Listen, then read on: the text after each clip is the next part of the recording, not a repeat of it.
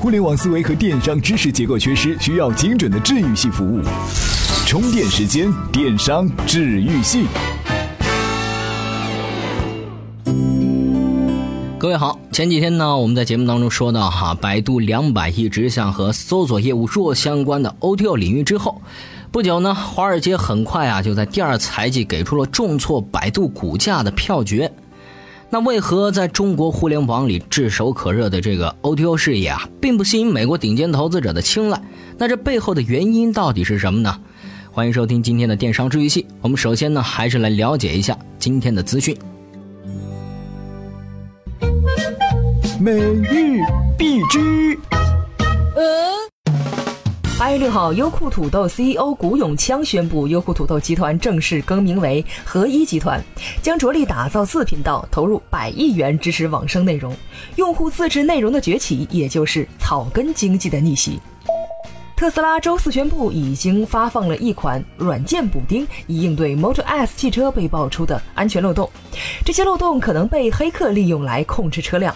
特斯拉不仅仅是电动汽车，更是智能电动汽车，只是这安全水平可有待提高啊！HTC 昨日晚间宣布，作为专注于高端市场战略的一部分，公司将进行裁员，并停产部分机型，从而更好的与苹果、三星等对手展开竞争。还是先把华为干掉再说三星和苹果吧。八月七号，印度医疗健康初创企业 Practo 获得腾讯领投的九千万美元，而八月六号，IBM 也宣布将以十亿美元收购医学成像及临床系统供应商 Merge Healthcare，并与旗下的沃森健康部门合并。健康是永恒不变的投资主题。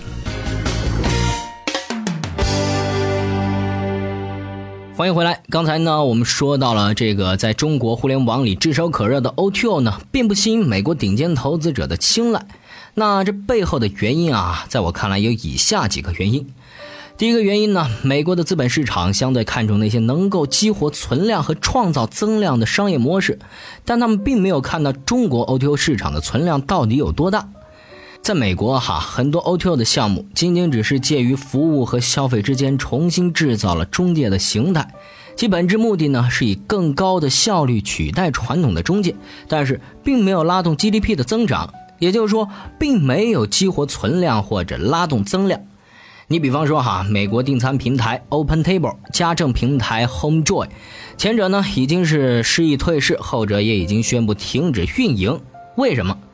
拿这个订餐平台 OpenTable 来说，哈，原本美国的服务产业就是非常的发达，他们可以很便捷的通过电话订到位置，并没有因为订餐不方便而迫不得已放弃订餐的现象。也就是说什么呢？市场上没有存量可以激活了。可是咱们不同啊，服务产业欠发达，痛点满满的。比方说哈，对于专车产品的拥护，很大程度上就是因为受够了出租车的劣质服务。所以说啊，中国的服务需求呢，其实还是挺多的，只不过是沉睡了而已。也许这呢，可以给我们 O2O 从业者一些启示哈，就是如何利用好自己独特的技术优势去激活线下企业没有唤醒的存量。那在我看来哈，第二个原因就是我们没有更好的发展技术，利用技术去改善产业，形成自己的技术壁垒。在今天的 O T O 市场上，哈烧钱，哎，已经成为了这个领域的核心乃至唯一的竞争手段，以至于啊，有人说，现在 O T O 创业公司的核心竞争呢，已经演变为了融资能力的竞争。这个时候，技术创新注定会遭到弱化。如果说一旦没有了技术壁垒，科技企业也就并不比传统企业更有优势。以美国的零售业为例，哈，即使亚马逊的市值已经超越沃尔玛，你也很难从贝佐斯的嘴里听出他对这个传统行业竞争对手的轻视。亚马逊的崛起并没有导致沃尔玛的衰退，因为亚马逊会的，沃尔玛也会，只是他认为需不需要罢了。所以说呢，建议相关 O2O 领域的从业者们烧钱占领市场的同时啊，要尽量发展自己的技术优势，用技术来改善产业，拉开和竞争对手的技术差距，形成自己的技术壁垒。比方说，举个例子。滴滴快滴在合并了之后，为什么要急着发展大数据技术？很大一部分原因啊，就是他们知道自己能做的，其他公司用不了多久也能学会，所以他们必须发展大数据技术，利用大数据来改善人车匹配等环节，提高行业的效率。好了，以上内容呢，感谢互联网撰稿人兰溪做出的贡献。今天呢，您还可以关注我们 TMT 创业者频道和文化媒体人频道，也为您准备了不同的干货。那在微信公众号当中呢，我们的编辑还为您准备了一篇哪些领域会有下个巨头诞生的文章，您只需要回复“下个巨头”就可以看到了。如果说您喜欢咱们的节目，可以赞助我们的节目，在公众号里回复“赞助”即可获得详细内容了。好了，今天的节目就是这样，我们下期再见。怎么样关注我们的微信公众号呢？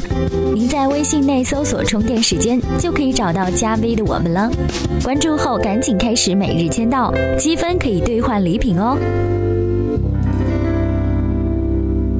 随时随地，随心所欲，你的随身商学院。这里是充电时间。